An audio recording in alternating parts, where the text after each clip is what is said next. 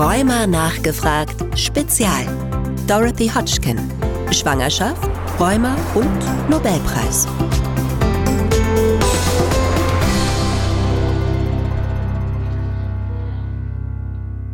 Die Königin der Kristalle. Deutschlandfunk.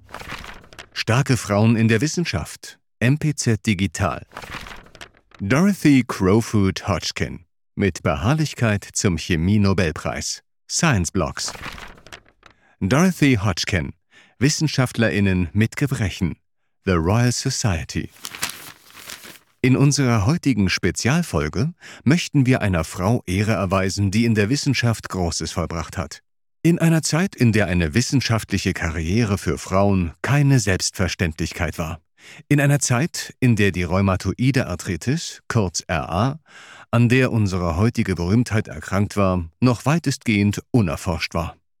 Gerade die geschlechtsspezifischen Besonderheiten mit Blick auf Kinderwunsch und Schwangerschaft waren zu diesem Zeitpunkt nahezu unbekannt.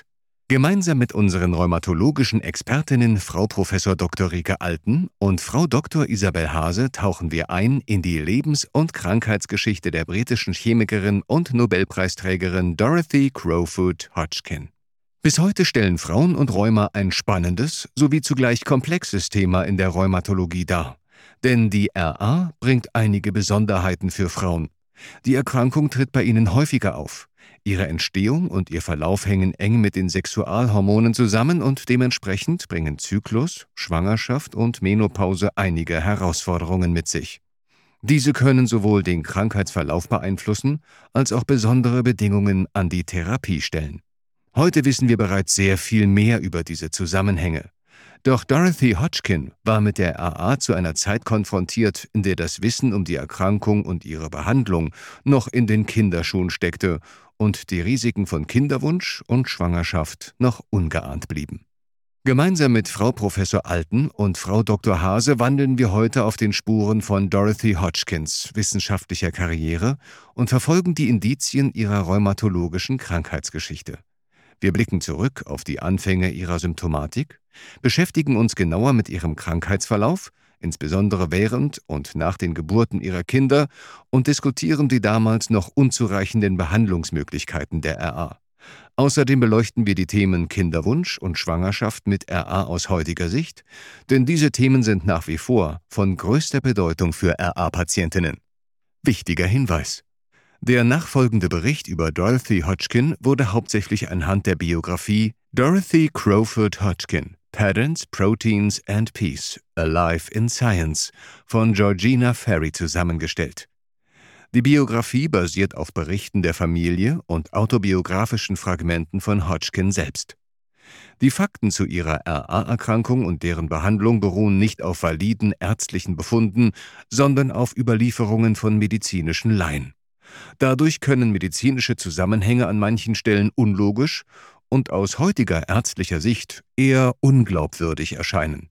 Unsere rheumatologischen Expertinnen werden im Verlauf der Geschichte die hergestellten medizinischen Zusammenhänge aus heutiger Sicht kommentieren und Stellung dazu beziehen.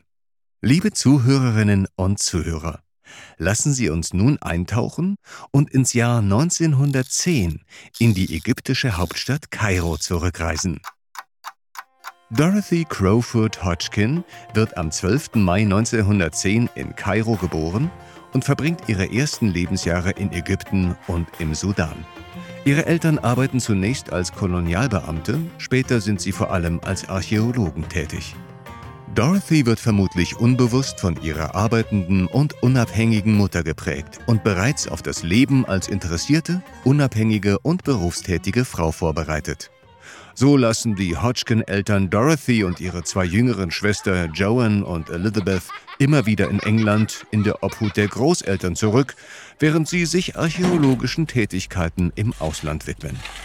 Die naturwissenschaftlich orientierten Eltern lassen in der jungen Dorothy bereits früh die Begeisterung für Natur und Wissenschaft wachsen und machen sie mit vielfältigen Bereichen wie der Archäologie und der Botanik vertraut. Als Dorothy das erste Mal im Chemieunterricht aus Kupfersulfat und Alaunlösungen Kristalle herstellt, wird ihre unermüdliche Leidenschaft für Kristallstrukturen entfacht, die ihr gesamtes Leben bestimmen sollte. Die Chemie Und die Kristalle haben mich für immer gefangen genommen. Das soll Dorothy einmal gesagt haben. Die wissbegierige Dorothy richtet sich ein eigenes kleines Labor in einem Dachzimmer des Familienhauses in Beccles, Suffolk ein. Hier sammelt und analysiert sie Gartenerde und alles, was sie in ihrer Umgebung sonst so findet. Im Alter von 18 Jahren beginnt sie ihr Chemiestudium am Somerville College, einem explizit und ausschließlich für Frauen gegründeten College der Universität Oxford.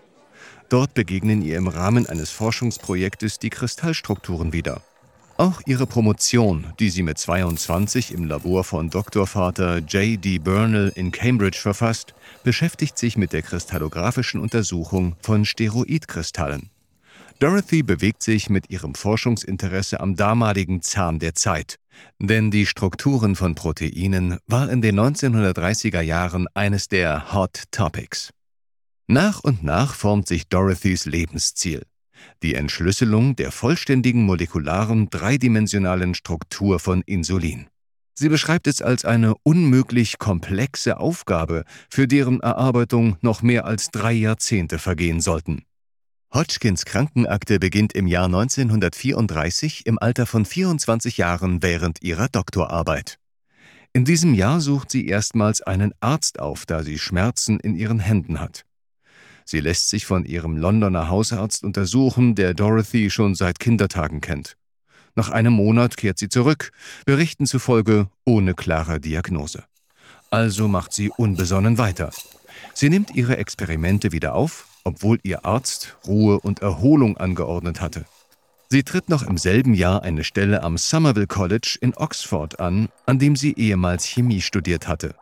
Dort sollte sie den Großteil ihres Arbeitslebens verbleiben. Das College sollte übrigens erst im Jahr 1994, also 60 Jahre nach Dorothy Hodgkins Berufsstart, für männliche Studenten zugänglich werden. Drei Jahre nach ihrem ersten Arztbesuch mit 27 heiratet sie ihren Mann Thomas. Bereits ein Jahr später erwarten die beiden ihr erstes Kind, nicht ahnend, welche Herausforderungen die Schwangerschaft für Hodgkin bereithalten sollte. Aus den Berichten geht nicht hervor, dass Hodgkin während der Schwangerschaft schon über ihre RA Bescheid wusste. Und es bleibt auch unklar, inwieweit sich die Erkrankung bereits manifestiert hatte. Laut Berichten geht die Schwangerschaft mit einigen Komplikationen einher. So soll sie von ständiger Energielosigkeit und Müdigkeit geplagt sein, die in den Berichten mit einer Streptokokkeninfektion in Verbindung gebracht werden. Zudem schwillt einer ihrer Finger ohne offensichtlichen Grund an. Den Überlieferungen nach vermutet Dorothy hier bereits Rheuma. Ihr Londoner Arzt diagnostiziert allerdings eine gerissene Sehne und nicht, wie von ihr befürchtet, Rheuma. Liebe Zuhörerinnen und Zuhörer, unsere Expertinnen werden in Kürze nochmals genauer auf diese medizinischen Zusammenhänge eingehen und aus heutiger Sicht Stellung beziehen. Nach der Geburt des Kindes, einem Sohn namens Luke, tritt die RA dann erstmals offiziell auf die Bildfläche. Zunächst häufen sich weitere Komplikationen bei Dorothy. Sie erleidet eine postpartale Mastitis und muss sich der Operation eines Abszesses unterziehen. Kurz nach der OP erkrankt sie an einer weiteren Infektion. In der Literatur wird nun Dorothy Hodgkins erster RA-Schub verzeichnet. Denn als sie anfängt, sich von der OP und der Infektion zu erholen, treten schmerzhafte Schwellungen an Händen und Füßen auf. Ich stellte fest, dass ich große Schwierigkeiten und Schmerzen beim Aufstehen und Anziehen hatte. Jedes Gelenk in meinem Körper schien betroffen zu sein. So beschrieb Dorothy selbst ihren RA-Schub. Eine offizielle Diagnose der RA liegt zu diesem Zeitpunkt noch nicht vor. Dies sollte erst rund drei Monate später erfolgen. Zuvor nimmt ihr Mann Thomas sie noch auf einen Frühsommerurlaub nach Paris mit. Dorothy erinnert sich in Berichten an die Qualen, die sie hatte, als sie die Treppe des kleinen Hotels hinaufging. Sie sucht erneut ihren Arzt in London auf, der sie schließlich an den Spezialisten Dr. Charles Barclay überweist. Dieser betreibt in der Kurstadt Buxton in Derbyshire eine Spezialklinik für Arthrose und Rheumakranke und bestätigt die Verdachtsdiagnose der RA bei Dorothy Hodgkin. Die Würfel sind gefallen und Dorothy Hodgkin wird schließlich mit rheumatoider Arthritis diagnostiziert. Von den ersten überlieferten Symptomen bis zur Diagnosestellung sind vier Jahre verstrichen. Wie viel Zeit vergeht heutzutage, bis eine RA-Diagnose gesichert ist? War der RA-Schub nach der Schwangerschaft tatsächlich Dorothy Hodgkins erster RA-Schub? Oder ereignete sich dieser vielleicht sogar schon vier Jahre zuvor während ihrer Doktorarbeit? Wie sind die Komplikationen während und nach der Schwangerschaft einzuordnen und was wissen wir heute über den RA-Verlauf während und nach Schwangerschaften? Lassen Sie uns hören, was die Rheumatologinnen Frau Prof. Dr. Rika Alten und Frau Dr. Isabel Hase zu diesen offenen Fragen im Fall Dorothy Hodgkin sagen. Frau Prof. Alten ist Chefärztin der Abteilung Innere Medizin II für Rheumatologie, klinische Immunologie und Osteologie an der Schlossparkklinik Charlottenburg, dem Lehrkrankenhaus der Charité Universitätsmedizin in Berlin und Frau Dr. Hase ist Oberärztin in der Rheumatologie am Universitätsklinikum Hamburg-Eppendorf und am Klinikum Bad Bramstedt. Wir haben ja gehört, dass bei der Frau Hodgkin während der Schwangerschaft eine extreme Müdigkeit und Erschöpfung auftrat. Und wir wissen heute, dass diese Müdigkeit und insbesondere, wie wir es jetzt auch nennen, Fatigue und Erschöpfung natürlich auch nicht nur mit der Schwangerschaft, sondern auch mit der rheumatoiden Arthritis zusammengehangen haben mag, die ja zu diesem Zeitpunkt noch nicht offiziell diagnostiziert war. Was mir noch aufgefallen ist in der Schilderung war, dass es einen geschwollenen Finger gab ob nicht da vielleicht doch mehrere geschwollene Finger, vielleicht auch die sogenannten Fingergrundgelenke im Spiel waren. Und der Sehnenriss, der erscheint mir im Nachhinein auch etwas unglaubwürdig. War es wirklich ein Sehnenriss? Wie konnte die Diagnose erfolgen? Es gab ja zum damaligen Zeitpunkt noch keine so spezifische Bildgebung, wie wir sie heute haben, mit Ultraschall oder auch der Kernspintomographie. Die Frage ist, ob hier bei diesen Symptomen nicht sich auch schon möglicherweise ein Zusammenhang mit einer Frühmanifestation der rheumatoiden Arthritis angedeutet hat. Was meinen Sie, Frau Hase? Ja, da kann ich Ihnen nur zustimmen, Frau Alten. Also man hat ja, wenn man aus heutiger Sicht die Geschichte hört, ich meine, wie man immer so schön sagt, nachher ist man schlauer, aber dennoch so ein bisschen das Gefühl, dass da doch schon mit diesen ersten Gelenkbeschwerden sich so entzündliche Arthralgien, wie wir das heute beschreiben würden, irgendwie angedeutet haben. Und Sie haben ja schon anklingen lassen, die diagnostischen Methoden, die wir heute zur Verfügung haben, die gab es eben damals gar nicht. Und das führt ja auch dazu, dass wir heute die Möglichkeit haben, eine RA sehr früh und sehr schnell zu diagnostizieren und uns das ja auch bewusst als Ziel setzen, weil wir eben wissen, wenn wir sie sehr früh behandeln, dann hat sie auch eine deutlich bessere Prognose. Und ich weiß nicht, ob Sie eine Einschätzung haben. Heutzutage so die Dauer bis zur Diagnose RA kann man wahrscheinlich nur mutmaßen, wie das zum damaligen Zeitpunkt gewesen ist. Aber wir haben ja auch so ein bisschen diese Umwege gehört, über den Hausarzt äh, noch zu anderen Ärzten überwiesen, bis dann letztendlich ein Spezialist an der Reihe war. Also wir haben es ja heute auch noch sehr schwer mit unseren Patienten mit der Frühdiagnostik. Wir haben ja zum Glück sogenannte Biomarker, nicht nur den Rheumafaktor, sondern sogenannte zitruinierte Antikörper oder ACPA-Antikörper, deren wir uns sehr früh bedienen können, um schon in die richtige Richtung zu denken und die richtige Diagnose sozusagen zu vermuten. Wir können zwar nicht immer dann schon therapieren, weil es häufig noch ein Mosaikstein fehlt, aber im Großen und Ganzen haben wir doch neben den Biomarkern, wie auch erwähnt, schon die Bildgebung, die uns weiterhilft. Und wir haben natürlich zum Beispiel auch wie in einigen Einrichtungen benutzt wird der sogenannte Rheuma-Scan, der gemacht wird also eine fluoreszenzoptische Methode. Wir haben einfach ein viel größeres Armamentarium, um diese frühen Arthritiden besser einklassifizieren zu können. Auch heute noch dauert es natürlich leider sehr lange. Wir haben ja die Daten aus unserer Kerndokumentation und da ist immer noch die Zeit 1,5, 1,8 Jahre vom Symptombeginn bis zur Diagnose der rheumatoiden Arthritis. Und äh, das ist natürlich, wenn man sich den Verlauf dieser Erkrankung anschaut, viel zu lange. Und es liegt natürlich auch daran, dass es von unserer Spezies den Rheumatologen so wenige gibt und wir gar nicht den Anfragen der Patienten Herr werden können. Wir haben jeden Tag das Problem, eigentlich immer wieder Patienten absagen zu müssen. Und das ist ein Riesenproblem, die natürlich zu dieser diagnostischen Verzögerung auch beiträgt. Das ist eigentlich ein Missstand, würde ich sagen. Und vielleicht könnten Sie noch mal darauf eingehen, weil wir ja doch das kritisch gesehen haben, wie die Berichterstattung über die Erkrankung von Frau Hodgkin erfolgte, wie Sie das aus Ihrer Sicht sehen, Frau Hase.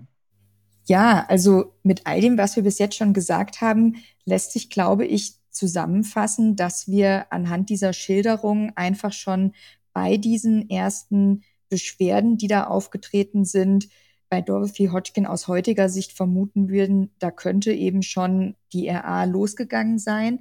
Und wir würden dann eine Patientin in diesem Zustand heutzutage eben gerne in einer Früharthritis-Sprechstunde sehen. Dann könnte man die genannte Diagnostik schon mal durchführen, könnte abschätzen, haben wir schon eine manifeste Erkrankung, befinden wir uns wahrscheinlich auf dem Weg dahin und je nachdem mit einer Therapie anfangen oder aber zumindest sagen, wir beobachten sie jetzt engmaschig und möchten da nichts verpassen. Nichtsdestotrotz, ich glaube, wo es dann auch zur damaligen Zeit einfach offenbar geworden ist, ist eben nach der ersten Geburt, wo sie dann in der Phase nach der Geburt ja so einen starken Schub entwickelt hat und dann auch die Diagnose gestellt wurde. Und das ist ja doch etwas, diese Schübe nach der Geburt, was wir eben recht häufig sehen und wo wir auch heutzutage öfter nochmal Patienten oder beziehungsweise Patientinnen dann zur Erstdiagnose sozusagen treffen, die dann erstmalig in oder eher meistens nach der Schwangerschaft Beschwerden entwickelt haben. Denn heutzutage verstehen wir ganz gut, dass die Schwangerschaft selber eine schon bestehende rheumatoide Arthritis ja tendenziell eher verbessert, mal was die Symptome angeht, dass also so etwa die Hälfte der Patienten eine Verbesserung erfahren und ein Drittel sogar in eine Remission kommt. Es können aber durchaus auch Schübe auftreten. Und andersrum aber gerade die Zeit nach der Geburt, die ersten drei, sechs Monate, meistens ein Zeitraum sind, wo eben auch wieder durch die hormonellen Umstellungen es dann gehäuft zu Schüben kommt. Das betrifft so etwa ein Viertel der Patientinnen. Jetzt kann man nicht ähm, jede Patientin über einen Kamm scheren. Gibt es da Unterschiede? Also die besten Chancen auf eine ruhige Schwangerschaft haben die, die vorher schon in Remission sind, also gut kontrolliert sind, die keine CCP-Antikörper haben. Da kann man jetzt wenig Einfluss drauf nehmen. Und andersrum diejenigen, die eine Basistherapie haben, darüber werden wir ja später noch was sagen und die dann auch beibehalten können. Also es gibt so ein, zwei Dinge, die wir auch ganz aktiv mit beeinflussen können, um den Schwangerschaftsverlauf und auch die Zeit danach positiv zu beeinflussen. Aber nichtsdestotrotz sehen wir da eben, dass diese hormonellen Veränderungen einer Schwangerschaft und der Zeit danach Einfluss nehmen auf die Erkrankungsaktivität. Und gleichzeitig die Frauen, die vermehrt RA-Aktivität und Schübe haben, sind dann auch die, die andere Komplikationen in der Schwangerschaft kriegen können. Also zum Beispiel eine hypertensive Entgleisung in der Schwangerschaft, eine Zuckererkrankung, eine Frühgeburt und ähnliche Dinge. All diese Erkenntnisse, muss man sagen, sind natürlich jetzt erst in den letzten ja, wenigen Dekaden entstanden durch verschiedene große Kohortenstudien, wie auch unser deutsches Rekis-Register und ähnliche. Und das ist einfach ein Wissen, was es zur damaligen Zeit bei Dorothy Hodgkin noch nicht gab, sodass die behandelnden Ärzte damals darauf nicht zugreifen konnten. Und dementsprechend bin ich jetzt mal gespannt, wie es dann aber in Ihrem Fall weiterging mit der Geschichte. Lassen Sie uns zurück in die Geschichte über Dorothy Hodgkin reisen und den Facharzt Dr. Charles Buckley näher kennenlernen. Wir werden hören, was er und die Gesellschaft generell zum damaligen Zeitpunkt über die RA bereits wussten und was noch unklar war. Dr. Charles Buckley arbeitet am Devonshire Royal Hospital in Buxton und ist auf Rheumatologie spezialisiert. Durch seine Arbeit als ehrenamtlicher Major während des Ersten Weltkrieges erhält das Devonshire Royal Hospital eine große Geldsumme für die Rheumaforschung. Dr. Buckley gründet damit eine der ersten Rheuma-Einrichtungen des Landes.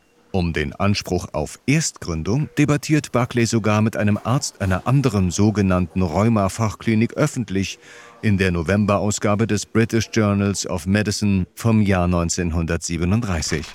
Buckley behandelt im Devonshire Royal Hospital in Buxton zum Zeitpunkt des Jahres 1937 rund 4000 rheumatische Patienten pro Jahr und gilt als Koryphäe auf dem noch jungen Gebiet der Rheumatologie. Er verfasst zahlreiche Vorträge und Schriften über die ankylosierende Spondylitis, editiert College-Berichte über chronisch-rheumatische Erkrankungen sowie Artikel der Annals of the Rheumatic Diseases. Außerdem ist er überzeugter Verfechter von Sanus per Aquam, kurz Spa-Behandlungen bei rheumatischen Erkrankungen. Der Arzt setzt sich intensiv mit der Pathogenese rheumatischer Erkrankungen auseinander, stellt verschiedene Thesen auf, verwirft sie wieder und publiziert darüber rege. Als Auslöser von rheumatischen Erkrankungen nennt er Streptokokken von septischen Herden, wie zum Beispiel den Zähnen, die Industrialisierung bzw. die Arbeit sowie Bakterien. Liebe Zuhörerinnen und Zuhörer, Lassen Sie uns an dieser Stelle nochmals den laut Berichten hergestellten Zusammenhang zwischen dem ersten RA-Schub von Dorothy Hodgkin und der genannten Streptokokkeninfektion aufgreifen und die Frage der Pathogenese genauer von unseren Expertinnen beleuchten. Zur Pathogenese haben wir heute völlig andere Vorstellungen in Bezug auf die rheumatoide Arthritis. Das sei vorweg gesagt. Die Streptokokken sind eine völlig andere eigenständige Erkrankung und früher spielte ja der sogenannte ASL-Titer in der Rheumatologie noch eine gewisse Rolle. Aber ehrlich gesagt, der ist heute nicht mal mehr im Standardlabor enthalten, weil es sich nur um die Diagnose des rheumatischen Fiebers handelt. Und das rheumatische Fieber hat mit der rheumatoiden Arthritis pathophysiologisch überhaupt gar nichts zu tun. Die rheumatoide Arthritis ist eine ganz klassische Autoimmunerkrankung, was wir ja auch sehen an den Autoantikörpern. Es handelt sich um eine chronisch fortschreitende systemische Autoimmunerkrankung. Das ist ganz wichtig, weil ja auch die Behandlung systemisch zu erfolgen hat und nur im Einzelfall zum Beispiel lokale Behandlungen Erfolg versprechen, zum Beispiel Injektionen in die Gelenke. Das haben wir eigentlich überwiegend verlassen, weil wir ein anderes Verständnis haben der Pathogenese der rheumatoiden Arthritis als Autoimmunerkrankung. Und die Streptokokken sind eigentlich gedanklich aus unserem Alltag in der Regel weitgehend verschwunden. Das heißt, wir sehen die rheumatoide Arthritis anders und haben auch andere Behandlungskonzepte entwickelt, auf die wir aber später nochmal eingehen möchten. Nun zurück zu Dr. Buckley und seinen damaligen Therapiestrategien bei RA im Fall Dorothy Hodgkin. Nachdem der Londoner Arzt Dorothy Hodgkin an Dr. Buckley überwiesen hatte, verbringt sie fast den gesamten Juli des Jahres 1938 zur Behandlung in seiner Spezialklinik. Ein Aufenthalt von vier Wochen ist damals Standard. Dr. Buckley behandelt Hodgkins Hände mit Schlammpackungen im Umfang von 20 Minuten, führt Paraffinwachsbäder zur Wärmebehandlung durch und verabreicht Goldinjektionen. Die Schmerzen bessern sich daraufhin. Während des Klinikaufenthaltes beschäftigt sich Hodgkin mit einem von Buckley verfassten Buch über Arthritis und stellt fest, dass sie laut den Buchausführungen ein typischer Fall ist. Eine junge Frau, die unter Stress stand und eine Vorgeschichte mit Rheuma hatte. Ebenfalls in der Auflistung des typischen Falls findet sich die Infektion. Auch mit Aspirin sollen die RA-Schübe von Dorothy Hodgkin im Laufe ihres Lebens behandelt worden sein. Allerdings bleibt unklar, ob dies im Rahmen von Dr. Buckleys Behandlungen durchgeführt wurde. Lassen Sie uns gemeinsam mit unseren Expertinnen einen Blick aus heutiger Sicht auf Hodgkins damalige Behandlung werfen und diese in Relation zu den heutigen Therapiestandards stellen. Damals hatte man ja, wie gesagt, ein völlig anderes Konzept und man hat ja Rheuma vorwiegend in Bädern auch behandelt. Es gab ja selbst in den 50er Jahren noch eine große Bäderlandschaft auch in Deutschland, in der warme Bäder, warme Packungen, Moor und ähnliche Behandlungsmethoden für die rheumatoide Arthritis angewendet wurden. Ich finde in diesem Zusammenhang auch sehr bezeichnend den Namen der Klinik von dem Dr. Buckley. Die hieß ja Klinik für Arthrose und Rheumakranke. Während wir heute wissen, dass für die Patienten mit Arthrose durchaus Wärme, Moorpackungen und ähnliche Anwendungen wie warme Bäder hilfreich sein können, wissen wir, dass in der Regel der Patient mit einer rheumatoiden Arthritis von Kälte viel mehr profitiert als von Wärme. Aber das nur sozusagen in Bezug auf die physikalischen Therapiemethoden. Wichtig ist natürlich auch, dass damals ja Gold eingesetzt wurde. Ich kann mich noch ganz dunkel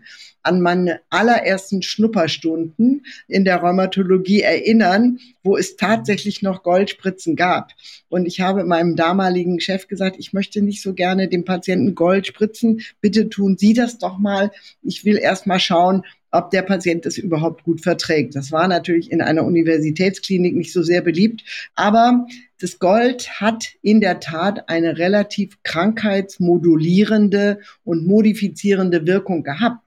Und es gab berühmte Kollegen in Düsseldorf, die sehr lange noch sich dem Gold verschrieben hatten. Aber das Gold ist heute aus unserem Behandlungsalltag völlig verschwunden.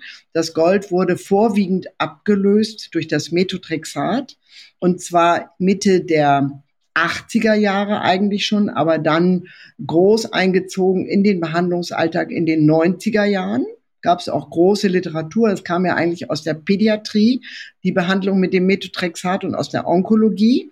Aber die Rheumatologen haben das sehr schnell gut adaptiert und haben eine Niedrigdosistherapie eingeführt mit dem Methotrexat einmal wöchentlich. Und man muss klipp und klar sagen, dass das Methotrexat als eines der wichtigsten Basismedikamente der rheumatoiden Arthritis die Lebensqualität und den Alltag der meisten unserer Patienten, die zum damaligen Zeitpunkt ja doch unaufhaltsam noch in ihrer Funktion so eingeschränkt wurden, dass sie in der Überzahl im Rollstuhl landen, ganz deutlich verändert hat. Hinzu kamen natürlich im weiteren Gefolge dann als wesentlicher Schritt die biologischen Medikamente. Und heute haben wir ja nicht nur die äh, biologischen Medikamente, die zu injizieren sind, sondern wir haben auch bestimmte Medikamente, die in Tablettenform einzunehmen sind. Also wir haben da einen Reichtum an Möglichkeiten, unsere Patienten so zu behandeln, dass sie in einer niedrigen Krankheitsaktivität sind, das heißt praktisch keine Schmerzen haben, wenig Schwellungen und keinen Funktionsverlust erleiden und damit auch keinen Schaden haben an den Knochen, an den Sehnen und an den Bändern und eigentlich eine volle Beweglichkeit über lange Jahre auch erhalten. Das heißt, wir sind heute eigentlich in einem Stadium, wo wir aufgrund unserer wirklich weit entwickelten Therapien einem Großteil unserer Rheumakranken eine unbeschwerte Lebensqualität erhalten können. Und das ist natürlich ein sehr, sehr schöner Erfolg, den wir erzielt haben. Aber das war eben leider zu der Zeit von Frau Hodgkin noch nicht möglich. Und deshalb sieht man auf den Bildern, die wir uns angeschaut haben, auch diese klaren Deformierungen mit den Schwellungen der Fingergrundgelenke, der Ulnardeviation, den sogenannten Knopflauchdeformitäten, die heute bei unseren Patienten alle nicht mehr zu finden sind. Und unsere jungen Assistenten in der Klinik sind dann, wenn ab und zu doch nochmal ein Patient sich verirrt mit solchen Veränderungen bei einer lange, lange bestehenden rheumatoiden Arthritis, zutiefst erschüttert, dass sie so etwas sehen. Das ist eine absolute Ausnahme geworden. Und von daher haben wir in der Rheumatologie, glaube ich, sehr große Fortschritte erzielt. Ein Medikament würde uns nochmal besonders interessieren. Das wurde ja auch schon genannt bei der Frau Hodgkin, das Aspirin. Frau Hase, welchen Stellenwert hatte denn das Aspirin bei Frau Hodgkin und welchen Stellenwert hat es auch heute? Ja, das ist, finde ich, auch ein ganz spannender Aspekt, weil vielleicht könnte man es in einem Satz vorab so ein wenig einordnen. Damit lag man ja nun nicht ganz falsch. Also wir setzen ja heute das Aspirin in der Medizin von ärztlicher Seite meistens eher in einer niedrigen Dosis ein, 100 Milligramm und dann bei unseren Patienten, die für Herzinfarkt, für Schlaganfälle gefährdet sind, um da einfach die Durchblutungssituation zu optimieren. Gleichzeitig, die sozusagen Laien kennen es oft noch aus der Apotheke als Kopfschmerzmittel oder ähnliches in einer höheren Dosis, meistens 500 Milligramm.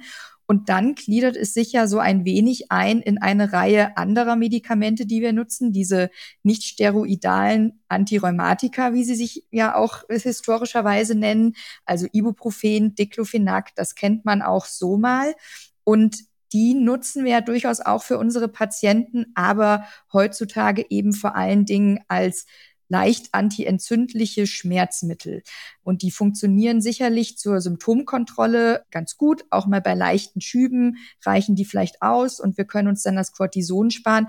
Aber was wir eben wissen, was wir ihnen nicht zutrauen können, ist, dass sie eben, und den Begriff haben wir gerade auch schon gehört, krankheitsmodifizierend wirken. Also dass wir wirklich mittel- und langfristig damit das Fortschreiten der Erkrankung verhindern können. Und insofern muss man sagen, ja, auch das Aspirin, wobei wir heutzutage unter anderem wegen der blutverdünnenden Wirkung dann doch eher zu anderen Mitteln greifen, hat da eine Funktion, indem es etwas entzündungshemmend ist und Schmerzen lindern kann, aber sicherlich nicht das Mittel der Wahl, was wir noch zur Therapie der rheumatoiden Arthritis heute so stark in den Vordergrund rücken würden.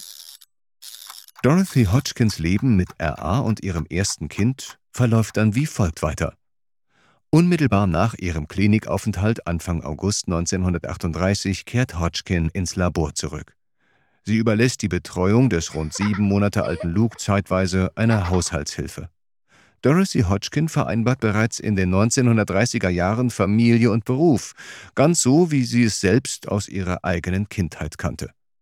Zurück in ihrem Labor stellt sie allerdings fest, dass sie ihre Arbeit nicht wie gewünscht ausführen kann.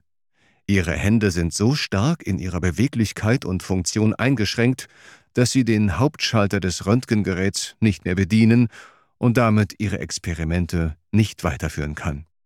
Kurzerhand lässt sie einen langen Hebel für den Schalter anfertigen und setzt ihre Forschung trotz ihrer Einschränkungen durch die RA unbeirrt fort. Drei Jahre später, im Jahr 1941, gebärt Dorothy ihr zweites Kind, eine Tochter namens Elizabeth. Die Geburt und ihre Nachwirkungen verlaufen weit weniger traumatisch als bei der ersten Geburt, und so kehrt sie nicht einmal einen Monat später an ihre Arbeit zurück. Beschäftigt mit der Entschlüsselung diverser Strukturen, erfährt sie 1941 von geheimen Kriegsangelegenheiten bezüglich des Einsatzes von Antibiotika und der Bestimmung der Struktur von Penicillin. Sie schreibt darüber, dass sie sich unwiderstehlich dazu hingezogen fühlt, sich in die Situation einzumischen.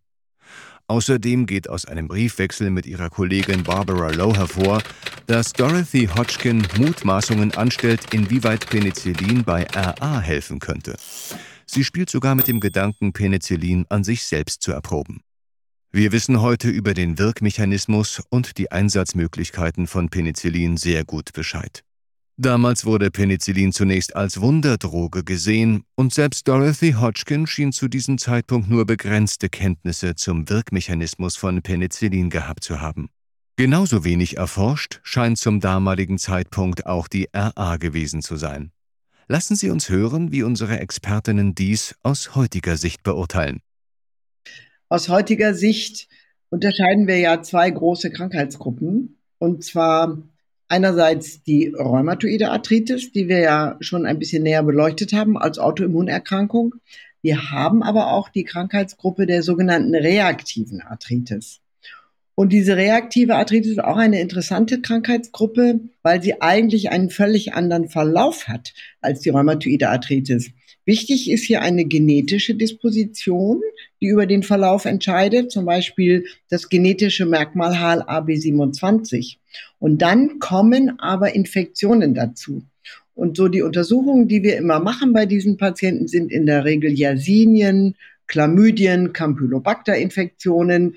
Und diese Arthritiden, reaktive Arthritis, aber eben auch eine Gelenkentzündung, tritt in der Regel nach einer solchen genitalen oder pulmonalen Infektion auf. Wenn man da die Anamnese genau eruiert, sind manchmal auch in der Partnerwelt des Erkrankten solche ähnlichen Infektionen aufgetreten, müssen auch manchmal mitbehandelt werden.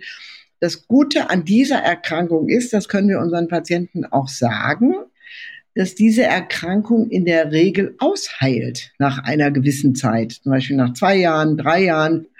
Und wichtig ist aber auch, dass diese Arthritiden ein völlig anderes Verteilungsmuster haben. Also in der Regel sind nicht die Fingergrundgelenke betroffen. Es ist häufig kein symmetrischer Befall, sondern wir haben zum Beispiel im Fall eines Kniegelenkes ein dickes Kniegelenk und kontralateral ein Sprunggelenk befallen. Also es ist schon prima vista sozusagen ein ganz anderes Bild.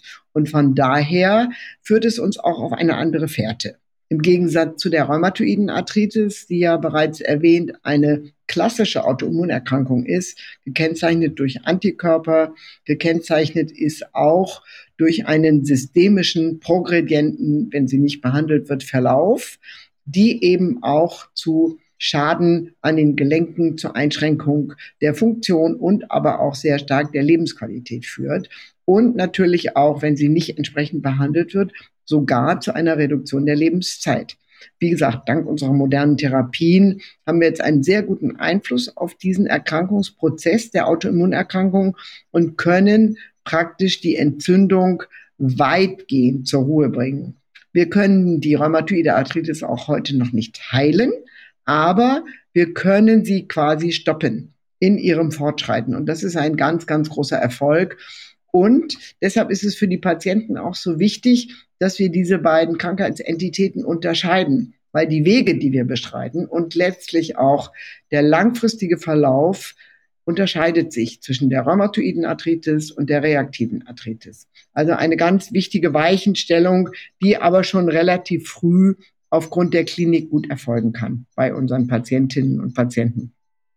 Zurück im Jahr 1943 verbringt Dorothy Hodgkin einen weiteren Klinikaufenthalt in Buxton bei Dr. Buckley. Im darauffolgenden Jahr wird sie ungeplant schwanger, fühlt sich sehr kränklich und verliert das Baby schließlich. Wieder wird Dorothy Hodgkin als RA-Patientin mit dem Thema Kinderwunsch und Schwangerschaft konfrontiert. Doch weder sie noch ihr behandelnder Arzt wussten zum damaligen Zeitpunkt vermutlich, welche Faktoren bei RA-Patientinnen im Hinblick auf Kinderwunsch und Schwangerschaft berücksichtigt werden müssen. Auch heutzutage sind das wichtige Themen für Frauen mit RA. Liebe Zuhörerinnen und Zuhörer, lassen Sie uns hören, wie Frau Dr. Hase die damalige Situation von Dorothy Hodgkin einordnet und was heute für Frauen mit RA hinsichtlich Kinderwunsch und Schwangerschaft wichtig ist.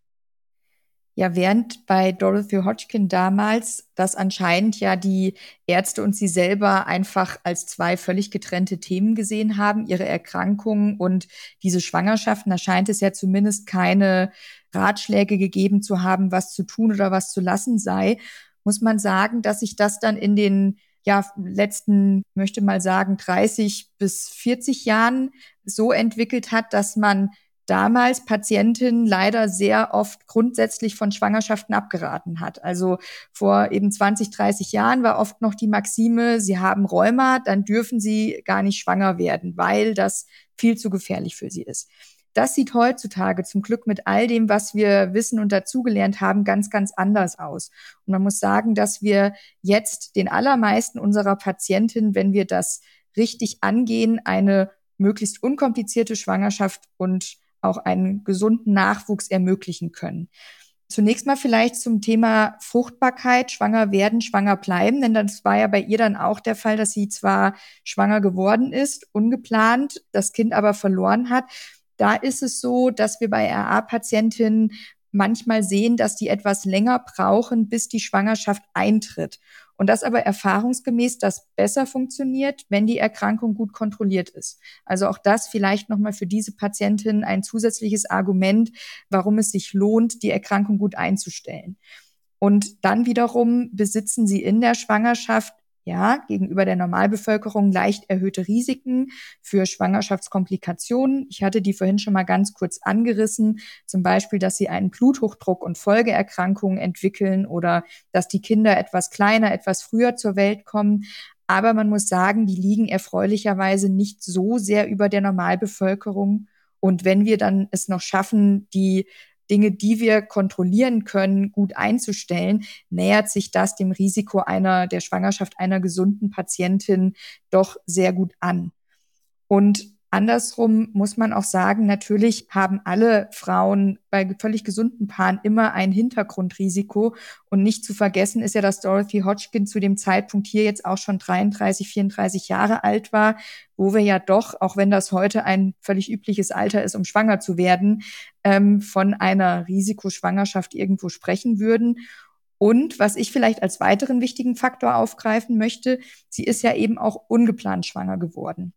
Und das wäre etwas, was wir heutzutage bei unseren Patientinnen auf jeden Fall vermeiden möchten.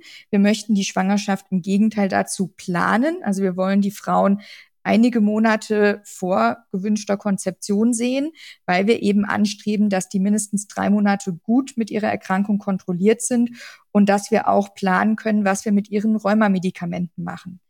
Wir wissen inzwischen sehr gut, welche Medikamente man umstellen muss, wie zum Beispiel das Methotrexat und welche man aber auch fortführen kann, wie zum Beispiel das Sulfasalazin oder die TNF-Inhibitoren, also die Biologika, über die wir vorhin schon etwas gehört haben.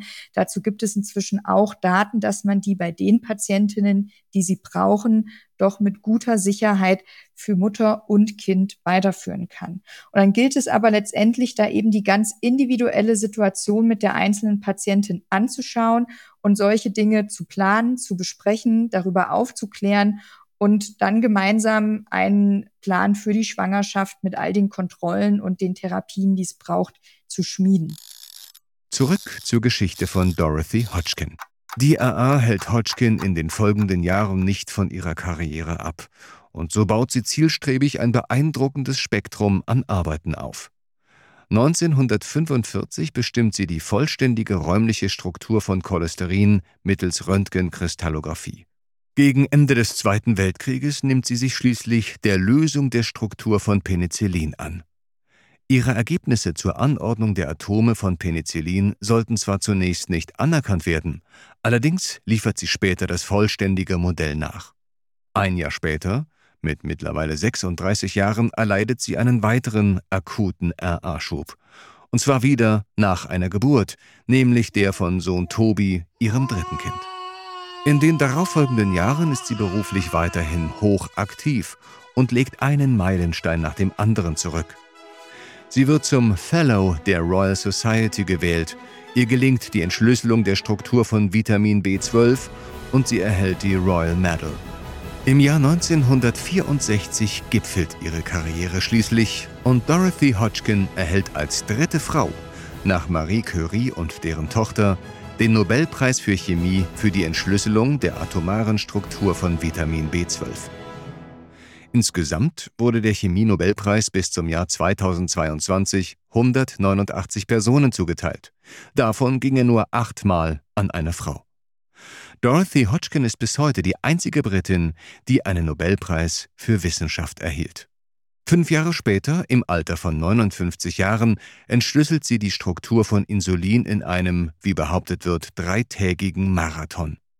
Sie fertigt das Modell mit zwei Mitarbeitern an und arbeitet unermüdlich, obwohl ihre Knöchel so stark anschwellen, dass sie gezwungen ist, während der Arbeit Hausschuhe zu tragen. Dorothy Hodgkin unternimmt im Rahmen ihrer wissenschaftlichen Tätigkeit viele Reisen und nimmt an zahlreichen Konferenzen und Veranstaltungen auf der ganzen Welt teil, bis ins hohe Alter und trotz ihrer RA. Aus den Jahren 1987 und 1988 sind ihre anspruchsvollen Reisezeitpläne bekannt. Im Jahr 1988, mit stolzen 78 Jahren, reist sie beispielsweise in 13 verschiedene Länder in Nordamerika, Europa und Eurasien. Auf jeder dieser Reisen begleitet sie mittlerweile ein Familienmitglied. Aufgrund ihrer RA-bedingten Einschränkungen nutzt sie einen Rollstuhl, um sich zwischen den Konferenzen zu bewegen, wenn das Gehen zu langsam und schmerzhaft wird. Noch im selben Jahr, in dem sie 13 Länder bereist hatte, zieht sie sich aus dem öffentlichen Leben zurück. Doch fünf Jahre später ergreift sie ihre Leidenschaft noch ein letztes Mal. Sie möchte an einer wichtigen Konferenz der International Union of Crystallography in Beijing in China teilnehmen. Zu diesem Zeitpunkt ist sie bereits 83 Jahre alt und sehr gebrechlich. Drei Wochen vor ihrer Abreise erkrankt sie an einer Pleuritis, woraufhin sich ihr Arzt weigert, ihre Reisefähigkeit zu bestätigen. Ungeachtet dessen reist Dorothy Hodgkin trotzdem zur Konferenz nach China, wo sich jeder über ihr Erscheinen freut und doch traurig über ihren Zustand ist. Im November 1990 bricht sie sich ihre Hüfte und bekommt einen künstlichen Ersatz. Vier Jahre später geht die Hüfte zum zweiten Mal zu Bruch und sie erholt sich davon nicht wieder. Am 29. Juli 1994 stirbt sie schließlich im Alter von 84 Jahren. Dorothy Hodgkin zählt bis heute zu den starken und inspirierenden Frauen der Wissenschaft und dürfte ein Vorbild für jede junge Frau in den Naturwissenschaften sein. Für die Tatsache, dass sie all ihre Liebe, ihren Ehrgeiz und ihren unermüdlichen Einsatz für ihre wissenschaftliche Karriere und ihr Familienleben aufbringen konnte, obwohl die RA Zeit ihres Lebens schlecht auf die verfügbaren Behandlungen angesprochen haben soll, gebührt ihr bis heute großer Respekt. Trotz der fehlenden spezifischen Behandlung war sie beruflich sehr erfolgreich. Und trotz des fehlenden Wissens um die Besonderheiten rund um RA-Patientinnen vor, während und nach Schwangerschaften hat sie drei Kinder bekommen. Aufgrund der damals marginalen Behandlungsmöglichkeiten bei RA verformten und versteiften sich Dorothy Hodgkins Hände und Füße im Lauf ihres Lebens dramatisch. Solche Deformierungen sind heutzutage nur noch selten zu sehen. Dorothys Deformierungen wurden für die Geschichtsbücher verewigt und überdauern die Zeit. Denn Mitte bis Ende der 1970er Jahre ließ die Royal Society Dorothys Hände zeichnen. Davon existieren bis heute zehn Zeichnungen und fünf Lithografien. Ein weiteres Gemälde von ihr entstand im Jahr 1985 von Maggie Hambling. Es zeigt Dorothy an ihrem Schreibtisch sitzend, mit stark verformten Händen über den Modellen von Insulin und Vitamin B12 brütend und werkelnd. Liebe Zuhörerinnen und Zuhörer, unsere Expertinnen werden dieses beeindruckende Porträt von Dorothy Hodgkin nun einmal für Sie beschreiben und die damaligen Folgen der fehlenden Basistherapeutika in Relation zur heutigen Situation stellen. Falls Sie das Bild dabei betrachten möchten, finden Sie den Link dazu in den Show Notes dieser Folge. Ja, ich hoffe, dass Sie das Porträt gerade auch vor Augen haben, denn man muss ja wirklich sagen, ich finde das von zweierlei Aspekten her super spannend.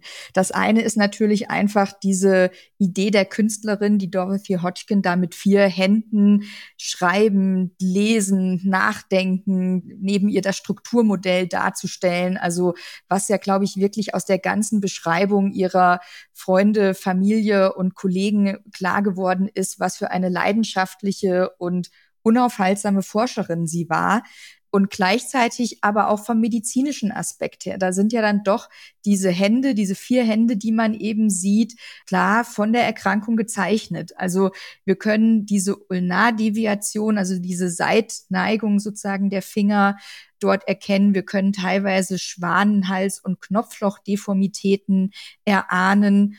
Und nichtsdestotrotz ist die Dorothy Hodgkin da eben höchst aktiv und nicht von der Erkrankung zu stoppen.